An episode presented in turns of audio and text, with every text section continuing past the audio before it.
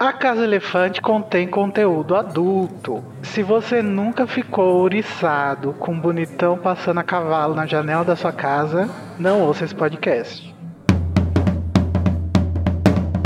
Olá, sejam bem-vindos à Casa Elefante. Muda o pote de lugar, pega a panela no chão e vem discutir a obra da J.K. Rowling capítulo a capítulo com a gente. Hoje o décimo capítulo de Harry Potter e o Enigma do Príncipe, A Casa de Gaunt.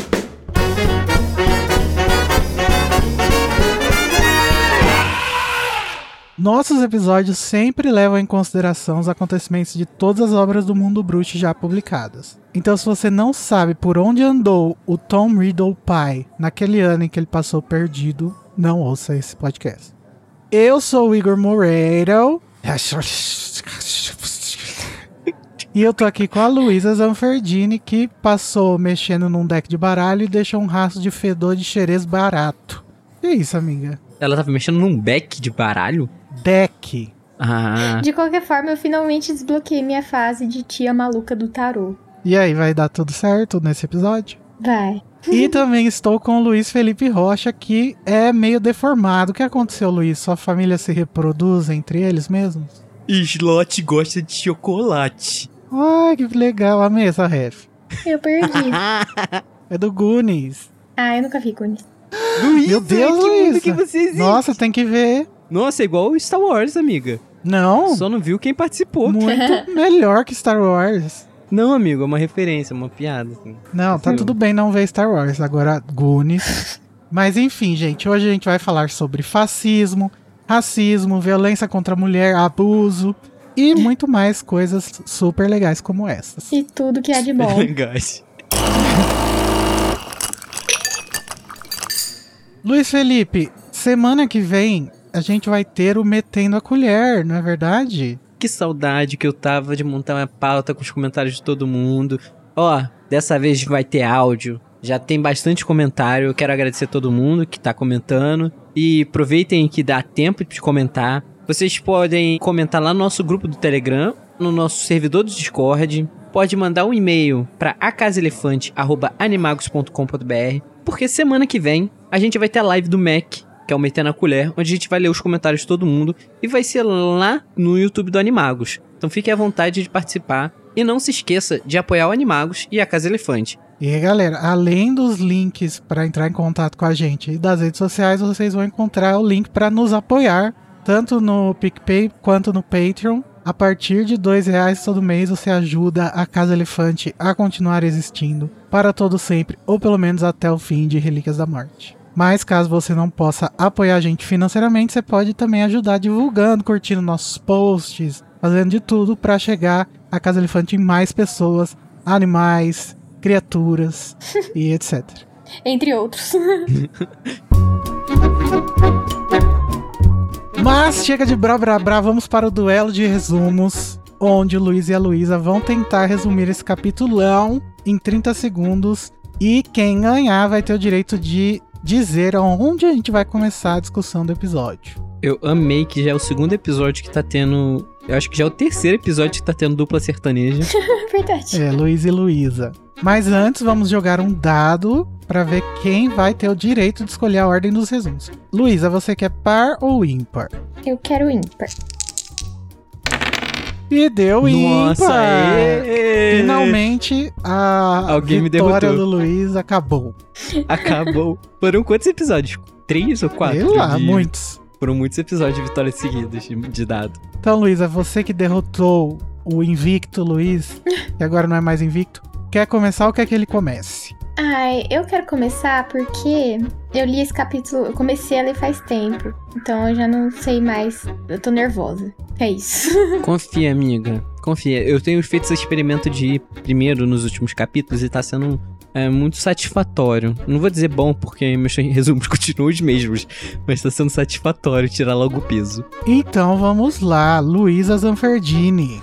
Você vai tentar fazer um resumo de 30 segundos do capítulo A Casa de Gaunt em 3, 2, 1, já. A Hermione tá falando lá do príncipe mestiço, quem pode ser, não sei o que. Ela cita que talvez possa ser uma mulher. Aí o Harry vai pra primeira aula com o Dumbledore. E chega lá, o Dumbledore fala que eles vão entrar na penseira, aí entra na penseira e tem a memória do Ogden, e aí o Harry não tá entendendo nada, chega lá na casa dos Gaunt, é, tem o Morfino, tem o pai dele, tem a, a, a do Morfino, e casa insalubre. E, e acabou. Nossa senhora. Poxa, amiga, não chegou nem no. Nem na, no recheio. Realmente. Ah, o resumo da Luísa me deixou nervoso pro meu resumo. Mas então vamos ver como que você se sai, Luiz Felipe Rocha. Das últimas vezes você foi primeiro, vamos ver se segundo você melhora ou piora. Luiz, você vai tentar fazer um resumo de 30 segundos do capítulo A Casa de Gaunt em 3, 2, 1, já. A gente começa com a discussão de quem seria o príncipe mestiço. Depois o Harry, ele vai para encontrar Dumbledore, ele encontra a Trelawney fazendo profecias lá, tentando procurar no deck. Ele tem vê a memória do Olegon com conhece os Gaunt, conhece a história um pouco dos Gaunt. Dumbledore conta para ele que agora eles têm que meio que pensar no que foi a história, deduzir o que foi a história. E ele começa a ter uma noção de como foi a história de Tom Riddle Jr., que a gente conhece o Riddle pai, e um pouco sobre os Gaunts. E a gente tem muito, muito easter eggs e sobre... acabou! Hum, eu ia falar das Horcrux. Ah! Eu me senti muito no controle, me senti muito no controle, foi meu erro. Não, mas eu acho que a Luísa e o Luiz, eles erraram pelo mesmo motivo, né? Deram muitos detalhes. Detalhes, é. Mas o Luiz vai ganhar porque ele falou mais rápido, então, né? Ele conseguiu chegar mais longe. Apoiado, apoiado. Nossa, mas olha, Luiz, você foi muito bem comparado a mim. Amigo, é porque... tudo bem. Amigo, é que a gente tem esse jeitinho. Ô, Luiz, você tem que acreditar mais em você. É. Tem um episódio aí que você fica elogiando as pessoas que não é você, no resumo, você ganha. E só a partir do momento que você ganha, você começa a fazer propaganda de você mesmo. Não, amigo, você tem que fazer propaganda desde que acaba o resumo. Pior que é verdade. Mas tá bom, gente. Eu vou, vou ganhar autoconfiança. É no isso. próximo livro eu vou ser melhor. Ajudem aí no PicPay pra gente pagar a terapeuta do nosso filho, Luiz. O enigma do príncipe continua causando desconforto em Hermione nas aulas de poções, mas Harry não dá muita bola e depois da aula se apressa para o primeiro encontro com Dumbledore. O diretor revela que as aulas particulares tratarão da profecia e ajudarão Harry a sobreviver. Eles assistem um funcionário do Ministério da Magia visitar a casa dos últimos descendentes da família Gaunt para intimar o filho Morfino a um julgamento por atacar um trouxa. As coisas dão errado quando o funcionário tenta defender a filha Merope de um ataque do pai. Dumbledore explica que Merope e o trouxa misterioso são, na verdade, os pais de Voldemort e que eles o conceberam provavelmente sob os efeitos de uma poção do amor. E Mas e aí, Luiz? Você que é o vencedor, quer começar a nossa discussão por onde? Eu quero tirar. Eu gosto de tirar, né, o elefante da sala primeiro. Então, Hum. eu vou começar a falar um pouco sobre os Gaunt. Cara, que situação insalubre. A gente pega uma das famílias, assim, muito- entre muitas aspas, mais tradicionais é, de bruxos da história. Uma família que descende de uns criadores de, Ho- de Hogwarts. E a gente chega num, num momento onde eles moram no lixo. É. Por causa dessa ideologia sanguínea também deles, que faz eles se excluírem da sociedade. E o bizarro é pensar que existe um pouco disso hoje em dia. Não tem muito tempo eu tava lendo sobre uma família que tem essa tradição do incesto lá nos Estados Unidos, Ai, acho que eu já vi no TikTok. que vive excluído da sociedade de uma forma muito insalubre e isso me incomoda de muitos aspectos. É, as pessoas elas gostam tanto de se privar no mundo delas e nas crenças que elas preferem viver no, no lixo, viver de forma insalubre, do que abrir seus horizontes ou querer mudar a forma de pensar. Isso me incomoda demais. É, é diferente do caso desses americanos aí, se a gente vai falando dos mesmos, né? Porque essa família de americanos que se reproduziam entre si ali, elas faziam isso por falta de informação, né? Mais. A Rowling aqui, ela tá falando mais sobre aquela tradição das famílias, dinastias reais da Europa, que ficavam se casando entre si pra manter o sangue puro da realeza, não sei o que, não sei o que. É, é- é até engraçado porque você me lembrou de um TikTok que eu vi também que comentava sobre existia uma relação de cunhado entre Dom, Dom Pedro I e Napoleão. Nossa, todas, todas essas pessoas são parentes. Esses... Sim. Sim. Inclusive, a gente olha as pinturas da época né, desse povo, a gente acha, sei lá, o pintor tava cansado. Mas não, eles eram deformados Todo mesmo. mundo é muito igual também. É, porque resultava dessa reprodução entre si. que inclusive tem um nome, que é o endocruzamento, né? Isso serve para animais, mas serve para o ser humano também, né? Porque o ser humano, afinal, é um animal, né? Mas é o acasalamento de indivíduos que são geneticamente próximos. E resulta no aumento da zigosidade, que pode aumentar as hipóteses dos descendentes serem afetados por genes excessivos ou problemas de má formação física. Nascem feios também, né? Cheios de problemas, né? Não só físicos, mas. É, feio eu acho que é o menor dos problemas. É, isso gera muitos problemas genéticos, transtornos, ocasionam doenças, má desenvolvimento do feto. São diversos tipos de problemas gerados por essa ideia maluca de gerar filho com parente. Vocês acham que hum, a decadência dos Gaunt veio dessa reprodução bizarra ou veio da distância do Salazar? Porque assim, a casa, a casa reflete o estado que a família tá, né? Que é decadente, basicamente, abandonados, largados. Eles estão excluídos da sociedade, mas eles que se excluíram, né? É isso que dá a entender, assim. Eles se marginalizaram por causa dessa ideologia bizarra deles aí, né? É, então. Mas eu acho que faz sentido, porque nesse artigo que eu tava lendo sobre o endocruzamento, fala que uma das consequências disso é a redução da aptidão de toda uma população. Ah, sim. Então, se a gente considerar os Gaunt uma população, pode ser que eles tenham se extinguido, né, sozinhos, por causa disso. Sim. E tem até o um nome científico, é depressão de consanguinidade. Ou seja, eles vão acabando. É, eu acho que chega um momento que a própria biologia fala. Chega. Chega. É, vai nascendo umas pessoas, um, uns indivíduos incapazes de gerar outros, né? Também Sim. acho. Mas não é o caso da Merope, né? É, mas é, ela demorou um ano pra engravidar depois que ela ficou com o Tom Riddle, né? Então eu fiquei pensando nisso, tipo, será que ela esperou pra engravidar ou foi. demorou mesmo por, tipo, questões biológicas, sabe? Ela não era tão É fértil assim. Ah, vai ver que ela não queria transar, ela só queria beijos. Carinho, cafuné. É, coitada com essa vida que ela vivia. Mas vamos falar então sobre a memória, né, que a gente assistiu. Com a ajuda do papacito Dumbledore. A primeira coisa que a gente vê é a casa, escondida no meio de um monte de árvore, assim, num vale próximo a Little Hangleton, né? E a casa tá. não tinha teto, não tinha nada, totalmente em situação de barril. E é descrito que tem as paredes todas cagadas, assim, e tem uma cobra morta grudada na porta, né? E é o que eu falei, eu acho que essa descrição da casa é um reflexo muito claro de do estado da família, assim, porque eles não se dão o trabalho nem de usar a própria magia pra manter a casa com o mínimo de dignidade pra três pessoas morarem, que é, sei lá, cortar grama, é, tirar poeira, sabe, sei lá. Uhum. Porque eles podem não ter dinheiro, mas eles têm condições mágicas de manter a casa habitável, né? Tipo, os Weasley fazem isso, por exemplo. Acho que faz parte dessa decadência de aptidão deles aí também, né? Também, Talvez eles nem é. sintam necessidade de viver num lugar humano.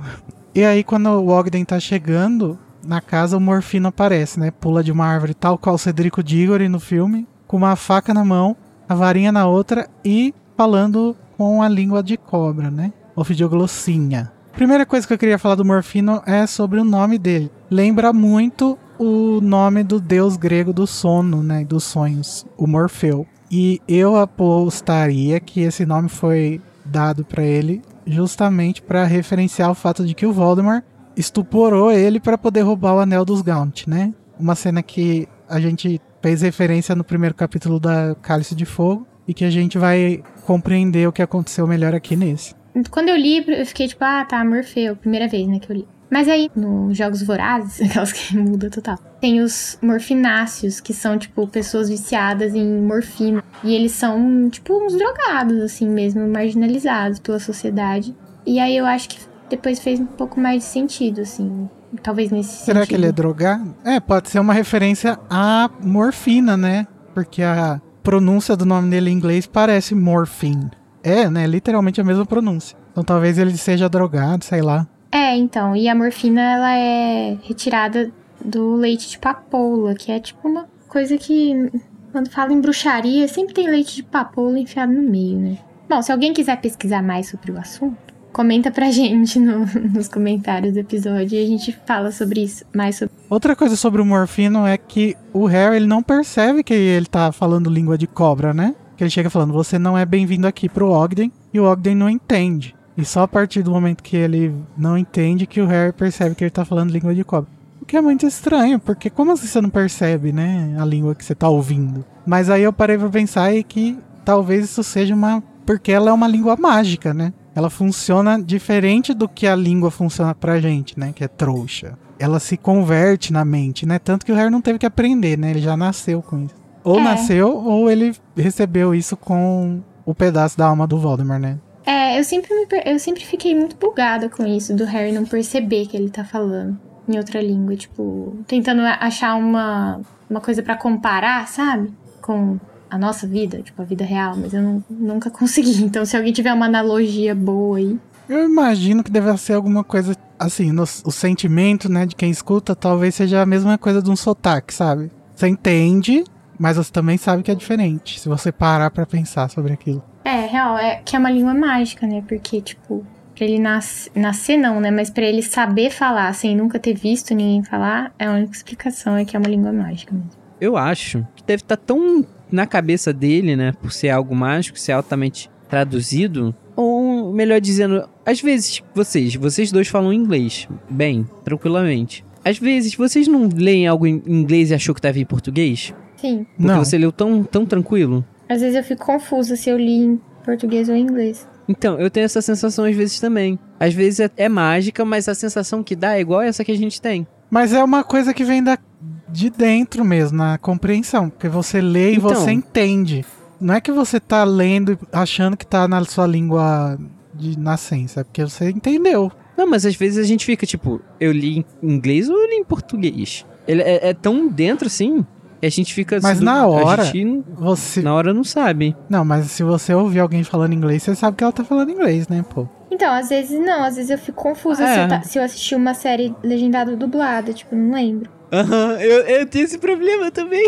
Mas isso na hora de lembrar, né? Mas e na hora que tá acontecendo, na se hora que tá você. acontecendo. Não, às vezes na hora que tá acontecendo eu tenho esse problema. Tipo, eu tô super aqui só escutando às vezes, porque eu, eu, preciso. Eu não consigo focar numa coisa só. Eu tenho esse problema. Eu preciso fazer mais uma coisa. Fazer duas coisas ao mesmo tempo, porque eu não consigo focar numa coisa só. Aí eu tô sempre com o celular na mão enquanto eu assisto alguma coisa. Às vezes, tá tão intrínseco que eu, eu entendo como se estivesse falando em português. Aí eu paro pra entender. Pra, eu paro assim e falo: opa, não tava em português, tá falando É. em inglês. E, assim, eu tenho. Ou eu tô viajando muito, ou tem algum lugar, talvez seja no Criança Amontoada, que o Harry fala que depois que ele. É, que a Crux dentro dele morreu, ele não conseguia mais falar é, língua das cobras. É, acho que é em criança amaldiçoada. Então é uma língua mágica mesmo, né? Veio É, se a daí. gente né? considerar Canon.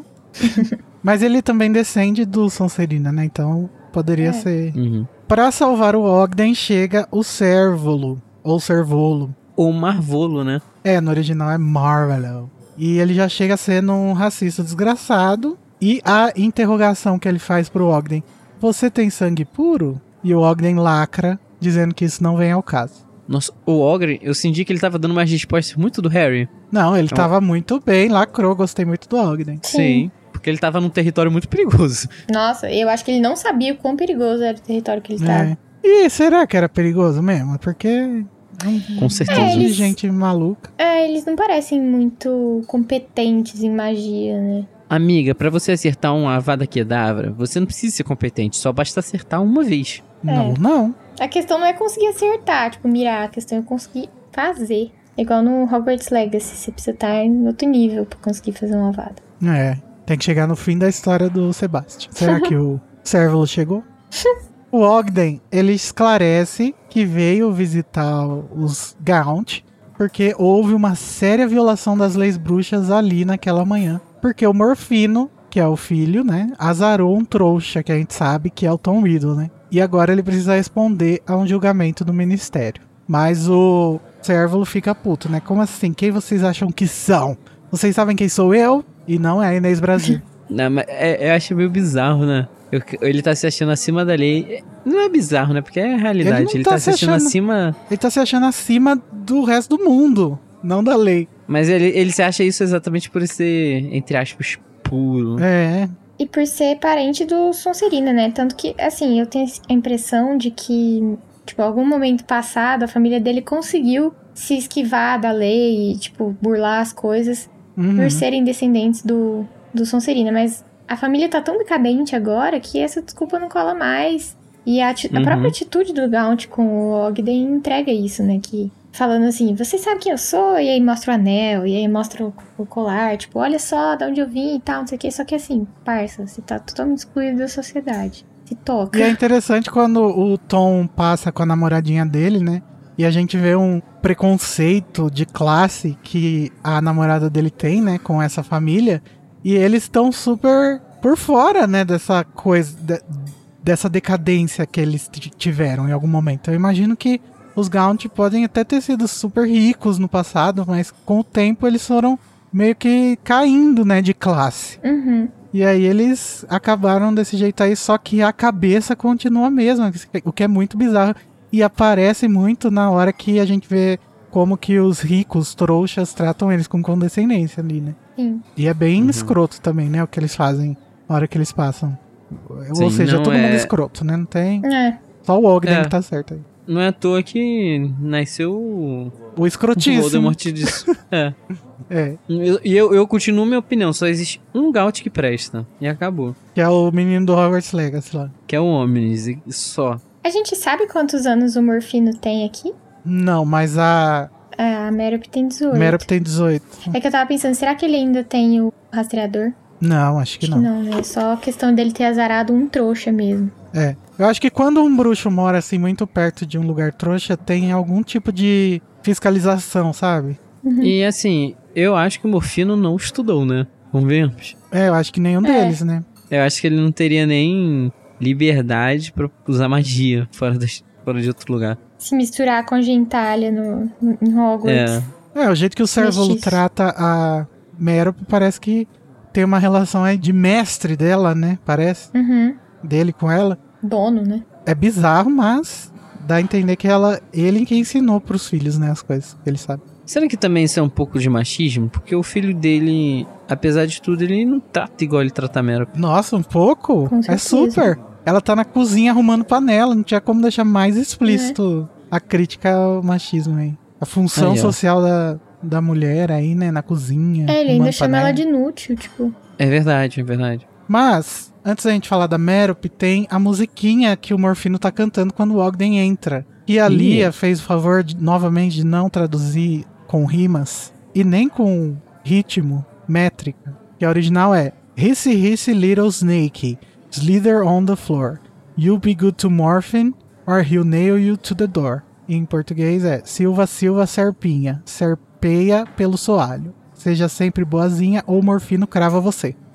Foda-se a rima. Muito bem feito, parabéns. Ela tava exausta, não queria traduzir poema, não. E aí sim a gente vê a Merop, né, quando ele entra na casa organizando a cozinha. E ela tem uma cara de desolada. Pra mim fica bem explícita essa crítica mesmo que a gente já comentou, né? De, Uhum. do lugar da mulher ser na cozinha. O, o jeito que o Cérvulo trata ela é muito bizarro, que ele exige que ela organize as panelas com magia, porque é o jeito que ele acha certo, né? E ela não consegue direito, né? E ele chama ela de aborto nojento, que é muito bizarro. Sim. Principalmente por esse termo aborto, né? Então, no- na nova tradução seria malogro nojento. E depois o, o Dumbledore diz, né, no final do capítulo, que ele acha que os poderes mágicos da Merop não se manifestavam de, favoravelmente, porque ela era aterrorizada pelo pai, o que faz muito sentido, né? Meio que a mesma questão lá dos obscuros, né? Eu, eu pensei até um pouco no Neville também. É verdade também. Uma coisa bem abusiva mesmo, né? De propriedade que ele sente com a Merop, que faz isso Sim. acontecer. Muito pesado. A Merop deixa um bilhetinho falando que ela vai fugir, que ela fugiu e tal. E isso é muito bizarro, tipo assim, você tá fugindo de casa, fugindo do seu pai super abusivo, do seu irmão super escroto, nojento. E você ainda vai dar satisfação? Só se foi justamente pra dar o desgosto de falar, estou fugindo com um trouxa. Porque de outra forma não, não faria muito sentido.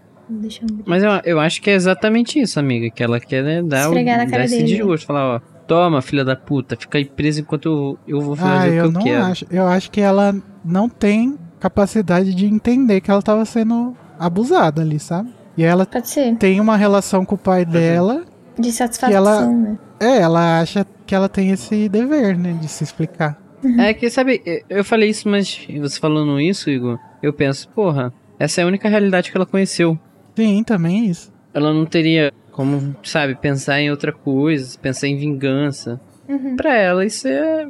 Isso é como as coisas são. É, É. assim que é sim. o mundo. É, e assim, eu não sei se vocês já tiveram relacionamentos abusivos, assim, mas a gente, quando tá envolvido nisso e não percebeu ainda, né, a gravidade, a gente sente mesmo a necessidade de se justificar, de, se- de- de prestar É, contas. É verdade. Uhum. Sim. E acho que ela tem isso aí ainda nesse momento. Faz sentido. É o que eu tento fazer com o Danilo. Pra ele ver se ele me responde no WhatsApp, pelo menos uma vez por mês. O seu sonho é construir essa relação tóxica, mas não tá dando certo. né? Não, o Danilo tá difícil. Ele, ele me ignora no WhatsApp. Tento fazer um terror Ele tá ocupado com outro cai. relacionamento tóxico, amigo. Deixa ele lá. Mas, gente, o Servo, ele se acha muito a última bolacha do pacote, né? Como a gente viu. Ele mostra isso quando ele pega o anel e o medalhão que tá no pescoço da Mero pra mostrar pro Ogden, né? É interessante que também é a primeira vez que a gente vai ter um vislumbre do nome Peverel. É, E- gata. E fala do, do brasão de Peverel, que é nada mais nada menos que o símbolo das relíquias da morte. E Aham. não só isso, como também é apresentado um Horcrux. E é a Horcrux, basicamente, que eles vão procurar durante esse livro. Então são dois Horcrux numa cajadada só. É, J.K. falou, toma aqui, ó. Nessa releitura eu tô ficando impressionado, porque a gente tá lendo mais proximamente, assim, né? Se esforçando pra ver os detalhes. Uhum. E eu tô ficando impressionado com a quantidade de foreshadow que a Rowling colocou nele pro Relíquias. Não, é- a- aqui ela tá muito dedicada. Dá muito pra, pra, Sim. pra imaginar, perceber, sei lá, que ela já tinha planejado Relíquias praticamente inteiro, né? É capaz que ela escreveu os dois numa sentada só. E o engraçado é que isso é tão interessante de falar do anel e do cordão, que quando a gente vai ler. Bom, a gente não quero generalizar, desculpa. Mas quando eu fui ler o Relíquias da Morte, por causa desse momento da gente já ter sido mostrado tanto cordão quanto o anel juntos, eu não imaginava que ambas as relíquias seriam apresentadas de uma vez só. Am- ambas as Horcruxes, quer dizer. Como assim? Todas de uma vez só? É porque assim, é, para quem não tinha noção da, é, na época que do sétimo livro, ela joga assim duas Horcruxes de uma vez. Então quando você vai lendo o próximo livro pensando, ok, o que, que será uma Horcrux? O que seria uma Horcrux? Você jamais imaginaria que duas Horcruxes seriam apresentadas de uma vez só, entendeu? Mais ou mais menos, ou ouvinte. menos, Se é. você entendeu, come- manda um feedback pra meter na colher. Mas, gente, pra terminar, a memória que a gente assiste, temos aquele momento em que passa o Tom Riddle no cavalo, né? E a gente descobre que a Merop, a gente e o Servalo, né, descobrem ao mesmo tempo que a Merop tem um crush no Tom, esse menino trouxa da vila aí, bonitão. E ele fica possesso com essa informação. Chega até a enforcar a filha, filho da puta, nojento, escroto. Mas vem ele pra salvar o nosso querido, maravilhoso, nunca errou, Ogden, funcionário do ministério. Nosso Ogden serviu muito, né? Serviu tudo. E cria um bafafá, né? Um chabu, porque o servo não admite que ele tenha defendido a filha e vai correndo atrás dele, ele e o Morfino. Quando eu li é, as primeiras vezes, assim, eu tinha. a- eu, tinha eu sentia muita dó da Merop. Mas Nossa, demais. Então, mas agora relendo, eu continuo sentindo dó, mas, tipo, a questão da poção do amor é muito bizarro isso que ela faz. Então, tipo assim, ninguém é 100% bom ou 100% mal, né? Mas, tipo, sei lá. Não sei explicar. A culpa dela existe, né? Dela, ela fez algo Ruim. horrível, claro. Nós vamos discutir isso daqui a pouco, mas tá, vamos, vamos partir desse pressuposto. Mas assim, isso não apaga o fator dela ter sido explorada, sim. dela ter.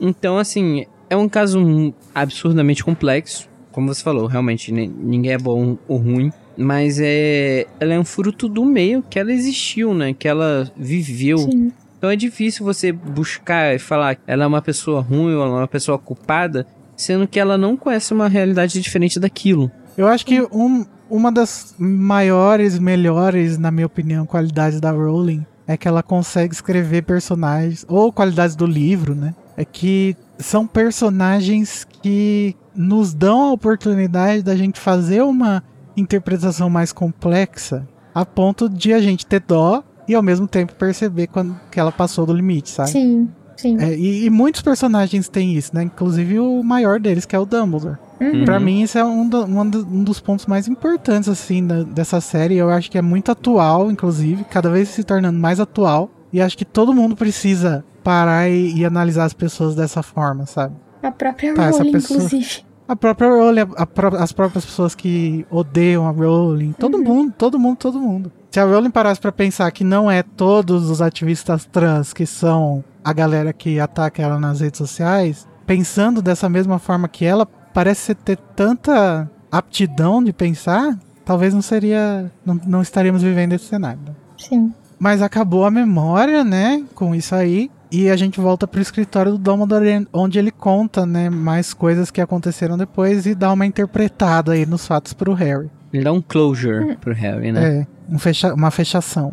E aí ele diz que o Ogden voltou lá naquele mesmo dia com os reforços do Ministério, que o Cérvulo atacou eles, tudo, e acabou preso, ficando seis meses em Azkaban, e que o Morfino, por ter essas duas sentenças de atacar o trouxa e de ter atacado o pessoal do Ministério, acabou ficando três anos em Azkaban. Vamos combinar que seis meses em Azkaban a pessoa não aprende nada, né? E nem três anos, Nem né? três anos. Porque Nem- cadeia não ensina nada a ninguém. Sim. Mas mesmo assim, é um pouco duro, mas também não é tão duro. Porque, porra, imagina ficar seis meses e acha que é uma merda. Mas, tipo, pros crimes e as coisas que esse cara fala, você também pensa que, porra, seis meses. Nossa, eu acho pouquíssimo Sim, pelo Exatamente. abuso que ele praticava em cima da filha dele, sabe? Sim. Pra mim, Mas tinha se você para pensar também que nesses seis meses é, você já perde um pouco da sua alma em Azkaban. Porque não é uma prisão em si, é uma prisão que te tortura. É. É, tá tudo errado, né? Como sempre, a gente chega nessa conclusão.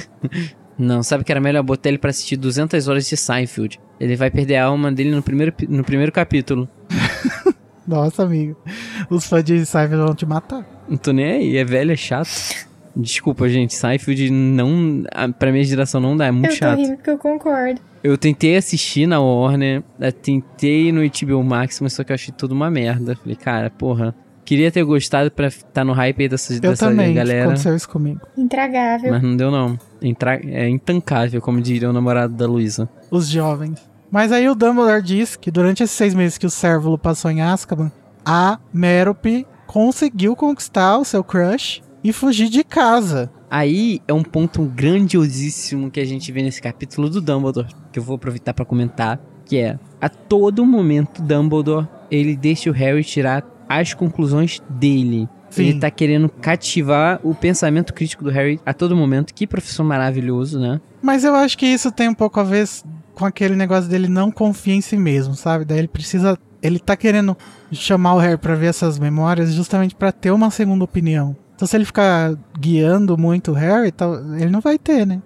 Não, sim, mas assim, ele tem uma. Ele pode ter uma segunda visão do Severo, a gente sabe disso. Mas ele também quer o pensamento crítico do Harry, porque o Harry, ele sabe que no ano seguinte o Harry vai ter que se virar sozinho. Aham. Então ele tem que fazer esse processo de amadurecimento do Harry de pensamento crítico o mais rápido e possível. ele tá precisando, né? E ele. Sim, muito. muito. E ele faz isso, assim, de uma didática maravilhosa. Bem, bem estilo Dumbledore, né? Bem estilo Paulo Freire. Exatamente. Ele deixa o Harry tirar a conclusão dele, e mas ele também dá a opinião dele que acha que o que a Merope fez para conquistar o Tom Riddle foi uma poção do amor. É, e ele só, fa- ele só dá a opinião dele quando ele vê que o Harry não vai chegar em lugar nenhum, né? Exatamente. Interessante. Assim, igual quando o professor fala com a gente, ele olha no nosso, na nossa alma e vê, esse menino não É. sabe. Quando o Harry dá uma de Harry. E ele fala que é- ela, ela poderia ter convencido ele muito fácil, era só falar, toma aqui essa água, toma um suquinho aqui, num dia quente, que ele ia beber. Isso é fato. Era muito fácil enganar alguém com uma poção do amor. Não é à toa que a gente futuramente vai ver isso nesse livro. É verdade, mas eu queria trazer uma polêmica aqui, porque a gente sempre parte do pressuposto de que o Dumbledore tá certo, que ela realmente fez isso, mas não há Uhum. confirmação, né? Então, É. nada impede que o Tom Riddle tenha se enveredado ali no mato, perdeu a namorada, foi lá triste, a Merope fez um carinho mais gostosinho nele. Assim, não que eu acredite, mas tem essa possibilidade. Ou que ela usou o Império nele, né? Mas assim, sei também até que ponto as capacidades mágicas dela chegam, então. É, até onde o Império também ele ia dominar uma pessoa. Eu acho que é, é muito mais plausível, sim, uma poção do amor, porque Sim. É muito fácil você repor o efeito. E isso explicaria o tempo curto pra ele fugir e a. Como é que diz quando é muito de repente algo? De repente. A, in- Repentino? a infusividade é muito repentino. O sumiço dele com ela Vale lembrar que era uma das pessoas que não tinha contato, Ah, ele sim, é achava a verdade. família dela maluca. E ele su- sumiu repentinamente com ela. E depois de um ano e meio ele voltou do nada. Eu acho Então que faz é- muito sentido, assim, ser Sim. é, a poção. Eu acho, eu acho que o que o Dumbledore tá falando faz todo sentido, né? Inclusive a parte que fala que talvez ela tenha parado de dar a poção porque ela achava que tinha conquistado ele de alguma forma e aí deu errado. Uhum. né? Sim. Exatamente. Inclusive, tor- isso torna a história muito interessante Uhum. também. Ele fala que um dos motivos por ela que ele supõe que ela tenha dado a poção é porque é, um- é uma alternativa mais romântica, né? Tipo, se, ele, tá- se ela tava apaixonada por ele, Uhum. ela ia querer que isso fosse, é, mesmo que fosse falso, mas que fosse recíproco, né? E bem feito pro Tom Riddle, papai, sabe? Porque a, a cidade inteira ficou falando dele, que saiu cafeia lá, que ele queria acabar com a casa dela. Bem feito. Tomara que a Cecília tenha participado do. Amigo, Saiu com a feia, é ótimo. cuidado. Que se a gente para pensar, isso também é- isso é uma forma de estupro. Então, é, pega leve. Não, não precisa nem parar pra pensar. É uma forma de estupro mesmo, mas. Ah, não, né? É verdade. O Tom Riddle ele nunca fez nada de errado. Ele só foi meio classista, então ele não merece. É, essa situação é, to- é toda bizarra, essa situação, né? Será que todo bebê fruto de uma relação forçada, assim, é, no sentido de poção do amor, nasce bugado? Tipo Voldemort? Então, isso é outra suposição do Dumbledore, né? A gente não É. sabe se é realmente por causa disso que ele não tem amor. O, o Dumbledore também fala que talvez ele não tenha amor, e não seja humano, porque ele se desumanizou através de Sete Horcruxes. né? Sim, é. Não, não só isso, como também se a gente para pra pensar, ele vem de uma família não muito legal. É uma família que tinha filhos com primo. É, Ah, mas ele não viveu com a família nunca, né? sim, mas assim, são Origens, né? ele, problemas. Não Natos. sei o que dizer, mas tipo. Ah, eu não acredito nisso. O quê? Em problemas natos, assim. Acho que é tudo uma construção. Não, eu também acho que tem uma construção, mas tem problemas é, que são seguidos pela, pelo sangue. Ele é um sociopata. Então, É. po- po- pode ter sido tanto no desenvolvimento dele, mas também pode ter sido do.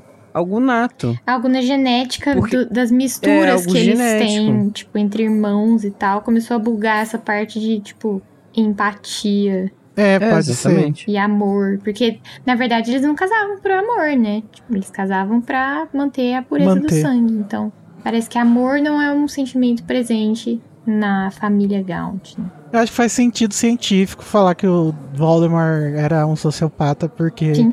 Ele é descendente de uma pessoa que fez aquele o endocruzamento. Hum, Mas eu prefiro a, a- o mais lúdico, que é ele dividiu a alma tantas vezes que ele se desumanizou. Sim, sim, também. Não, mas isso também.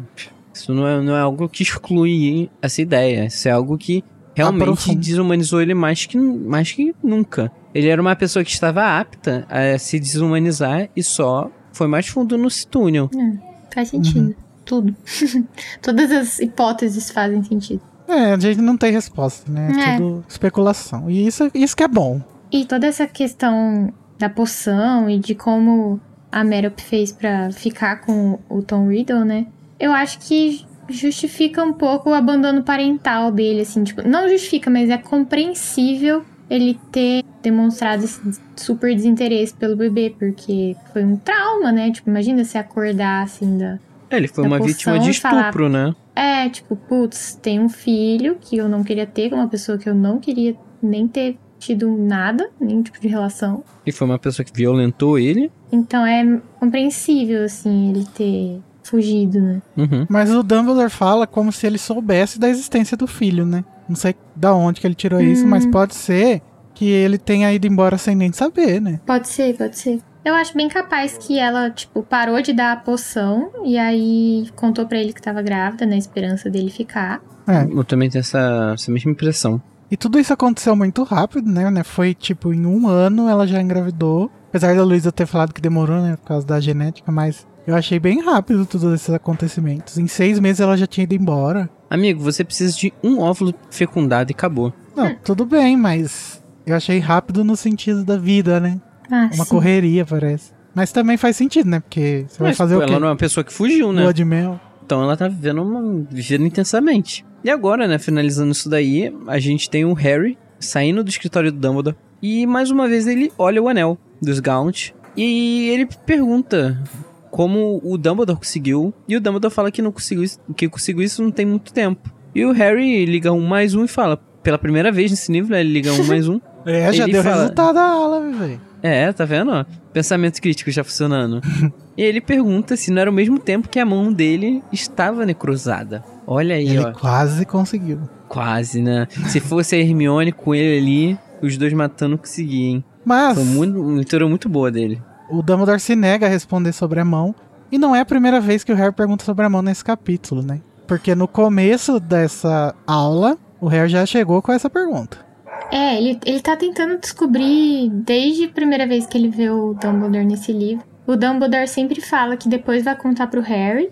Justamente porque, primeiro, ele, ele tá tentando não queimar a própria pauta, né? E É. segundo, porque ele tem muita coisa pra explicar antes de falar, tipo, olha, isso aqui é o Horcrux, fui tentar destruir, deu errado. Então, tipo, é uma explicação muito longa que exige muitos passos antes, né? É, não tinha como ele falar, ah, isso aqui é o Horcrux do Voldemort. O É. Harry ia falar, quê? Exatamente. Ia cortar umas 500 páginas aí de história. E não ia desenvolver o senso crítico e o Harry não ia ver muita coisa importante. E na verdade, aí o Dumbledore ainda nem tem certeza se é o Horcrux, né? Porque ele É, é precisa que o Harry É. roube a, a memória do Slughorn pra ter certeza se é. É, inclusive ele fala no começo, né, que a partir de agora eles Sim. vão ter que começar a especular porque não tem muita certeza, né? Uhum. Ele fala que a mem- única memória certa que eles tinham pra ver, eles já viram. E agora eles iam entrar nesse espectro que é, vamos desvendar o que tá acontecendo. O enigma E- do Voldemort. O Dumbledore, apesar de ter as hipóteses dele, ele tá deixando o Harry ter, assim, criar seu próprio senso crítico pra também poder entender o que tá acontecendo, ajudar e depois fazer isso sozinho. Eu amo essa fala do Dumbledore, que ele é arrogante de um jeito tão engraçado, assim, eu amo. Porque o Harry fala, "Você- o senhor acha que, você- que o senhor está certo? E o Dumbledore responde, naturalmente que sim. Amo. Mas como já provei a você também, erro como qualquer outro homem. De fato, sendo, perdoe-me, bem mais inteligente do que a maioria, os meus erros tendem a ser proporcionalmente maiores. E ele diz pro Harry que as aulas têm relação com a profecia, pra explicar, né, por que eles estão ali. E ele espera muito que essas aulas possam ajudar o Harry a sobreviver. E a gente sabe que isso vai acontecer, né? Porque só destruindo as Horcruxes que o Harry vai conseguir matar o Voldemort e cumprir a profecia que diz que só um pode sobreviver. Vocês acham que o Dumbledore chegou a comentar sobre essas memórias com o Snape? Hum, talvez. Provavelmente. Pelo menos mais uma pessoa além do Harry. Essa daí do Ogden, talvez sim, porque tem a ver com o anel, né? É, E eles conversaram sobre o anel. Mas não- acho que tudo talvez não, dê- não tenha nem dado tempo direito.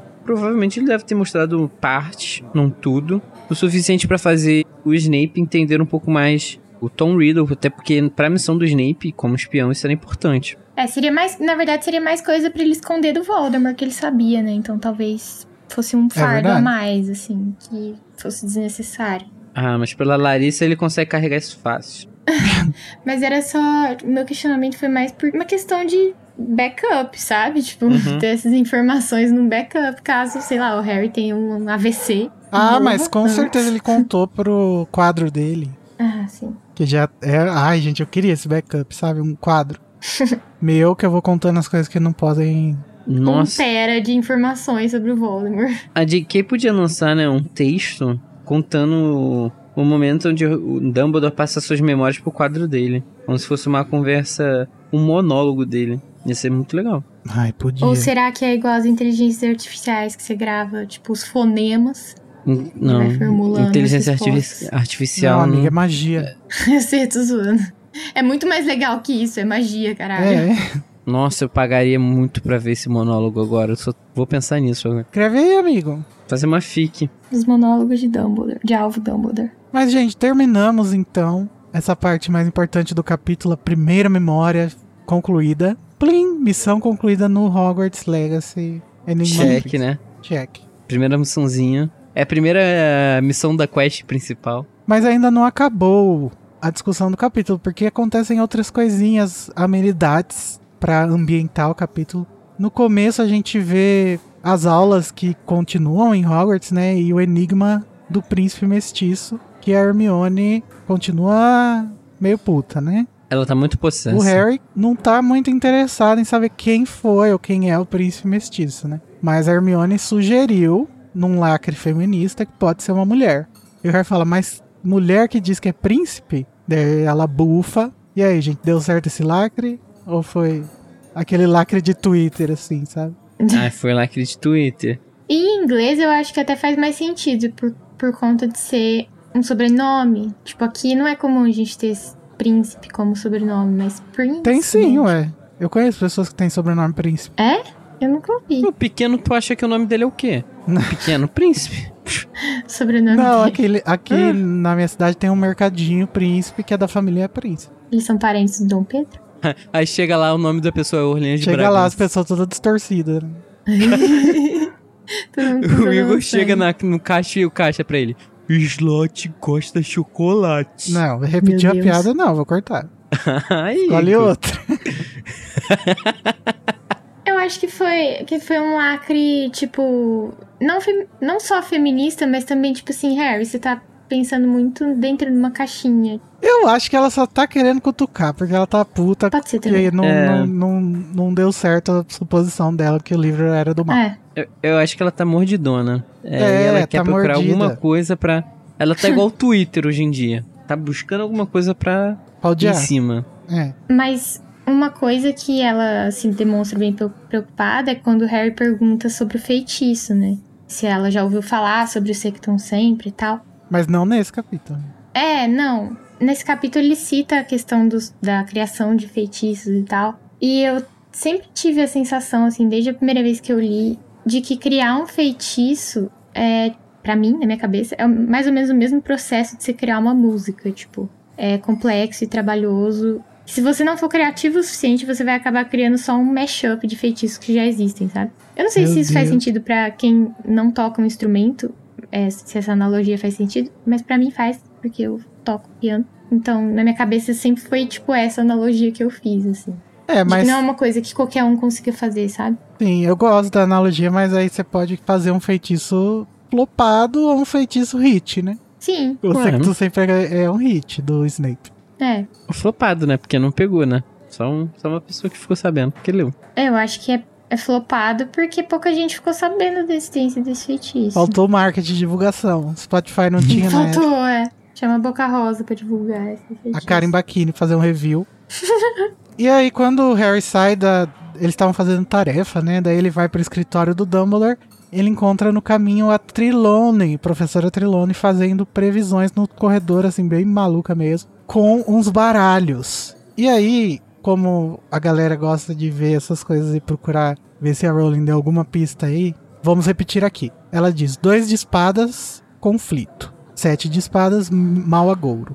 10 de espadas, violência. Valete de espadas, um rapaz moreno, possivelmente perturbado, que não gosta da consulente. E o que ela tá fazendo aí é uma leitura de cartas, que também é conhecida no mundo da adivinhação como cartomancia, né? E pesquisando sobre essa arte, a gente descobriu que ela foi criada logo depois da criação dos baralhos mesmo, né, no século XIV, e ficou bastante popular nos séculos 18, 19 e 20, né? Até hoje é, né? O pessoal usa tarô e tal.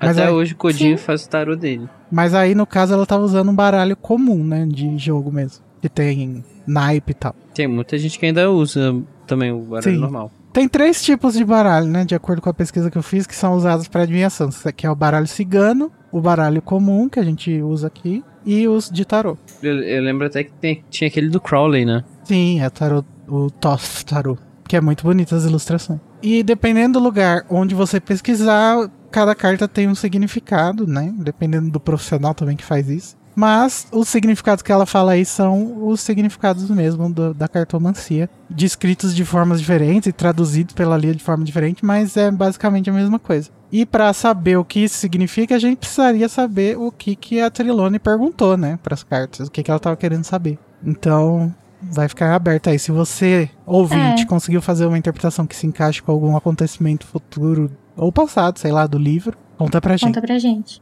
Aproveita que tem Mac semana que vem. Mac parece que você tá falando do negócio do. O McDonald's, Não, do. da Apple. Mac Computador. da, da educação, sabe? Nossa, vários Nossa. Macs. Mas, Igor, sabe o que eu acho engraçado sobre a Trelawney? Não, o quê? que apesar dela ser três, ela ainda é sozinha. Apesar dela ser o quê? Porque apesar dela ser três, ela é sozinha. Quem? Ah, Quê? Tree. Ah. Ai, nossa. Meu Deus, Luiz, horrível. Nota zero. mas, são as três Moiras, que na verdade são uma só. mas sabe quem fica muito sem graça com essa piada? Ah, O Rufus. Que ele é Rufus cringe. ah. Que ele é cringe. Nossa, né? o esforço tá muito grande. Galera, piadistas aí, pessoal especialista em humor, mandem as suas opiniões sobre as piadas do Luiz, porque semana que vem tem Metendo na Colher, como a gente já falou. É isso, última chance. É, vale lembrar, ao vivo, hein, gente? Ao vivo. Mandem é até vivo. sábado, por favor, se você quiser ter certeza que seu feedback vai ser lido. Mandem até o próximo sábado. E vai lá no canal do Animagos assistir, ou assiste depois, não tem problema, a gente vai trazer aqui pro feed também. Caso você não se lembre, os feedbacks que a gente pega são os do Telegram, do e-mail, acasaelefante.animagos.com.br, ou do Discord. Se você está no Discord e no Telegram, manda no Telegram melhor. É, se quiser mandar áudio, pode mandar na minha DM do Igor se tiver vergonha de botar direto no grupo. É. Então, com a discussão encerrada, podemos escolher os nossos momentos bons e ruins. Começando pelo ruim do capítulo, momento. A roda ganhou!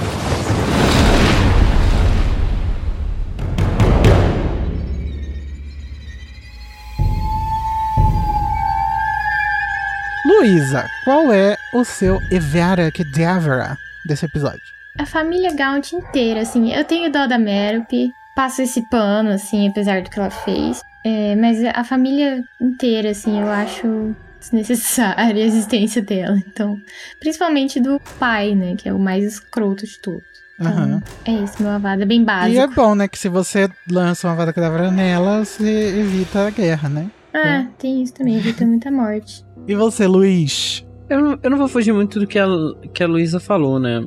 Assim, eu vou dar um, uma vada, mas é por um talento grandioso que tem nesse livro de escrita, que me faz ficar absurdamente incomodado com as coisas que o Marvo, o Servolo, ele fala durante esse, essa memória, que me deixa extremamente incomodado a questão de preconceito, a questão dele de soberania de sangue.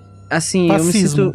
É, o racismo que ele pratica Sim. fortemente ali me deixa extremamente incomodado. Acho que ali a gente tem mais um vislumbre do que a J.K. gosta de lembrar da, de Hitler. Então, ela tem essa questão ali, como se fosse nazismo, isso me deixa extremamente enjo enjoado. Me deixa extremamente incomodado e indignado com pessoas com esse tipo de pensamento. Então, meu avada vai pra isso, porque eu fico muito incomodado. Muitíssimo E incomodado. cuidado, hein, galera, que tem gente assim que faz vídeo no YouTube, sabe? É. Falando que gosta de economia, falando. Cara, eu sou atualmente um contador.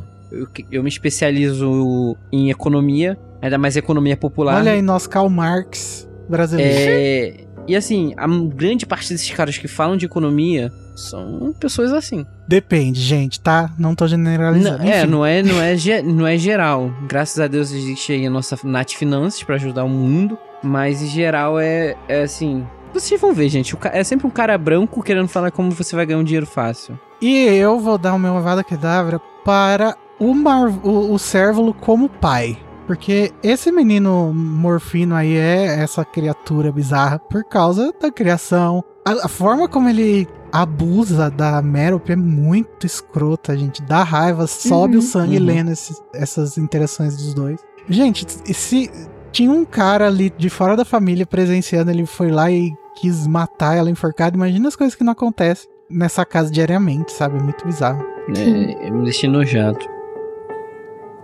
Mas agora que o coração já ficou mais leve, que a gente jogou pra fora esse ódio, vamos para o momento feliz. Pra terminar com chave de ouro. O momento Spectral Patronum.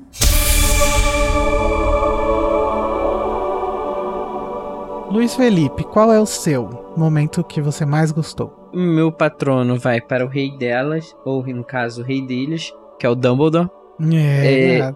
Eu acho magnífico a didática dele de querer instruir o Harry a pensar. Porque eu sou uma pessoa que gosta muito, gostava muito de professores assim na escola, que ele não me dá resposta, mas ele vai me instigar a pensar na resposta sozinho e vai me guiar, assim, caso eu tenha dúvidas. Eu acho uma demonstração fantástica de um educador que é algo que a gente não vê muito em Hogwarts.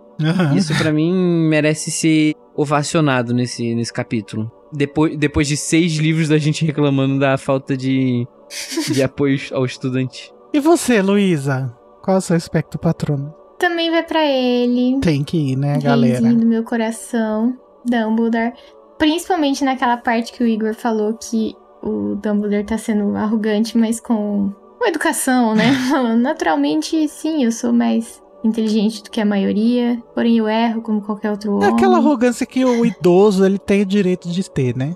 Ele já passou por É, muita é- coisa. Mas aí que tá. é uma, é uma arrogância, Tão, arrogância- lo- tão legal que ele fala, gente, olha, eu, posso, eu tô grande parte das vezes certo. Mas quando eu tô errado, eu também tô muito errado. É uma arrogância que eu, como eu falei, tipo, educada, né? Porque idoso normalmente é grosso, estúpido. Uhum. É, eles têm esse vale também, porque, né, a vida não é fácil e chega um momento que você só quer xingar mesmo. Mas o Dumbledore, ele é muito polido. Exatamente. E vale lembrar que, pô, é um cara que derrotou até então o segundo bruxo das trevas mais perigoso que já existiu, né? De certa forma, derrotou o Voldemort também. E Também. sem ele, o Harry demoraria 30 anos pra conseguir derrotar. Pra descobrir tudo que o Dumbledore já tinha descoberto. Então, gente, vamos concluir com um patrono triplo, porque sim, é pra ele, né? O Dumbledore não tem mais pra quem.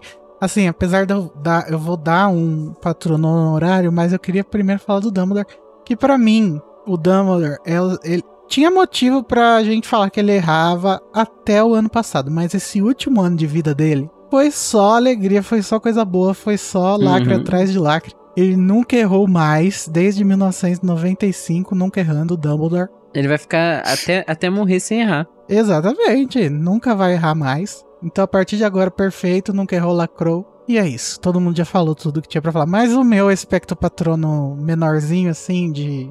E que ele merece também. O não corpóreo. É pro Ogden, gente. Porque ele, Ah, risinho. assim, Ah, é um manual de como lidar com filhas da puta. Leia esse capítulo pra você saber como fazer. É só Uhum. seguir tudo que o Ogden fez. Essencial. É um crime agora? Enfeitiçar trouxa? É sim, senhor.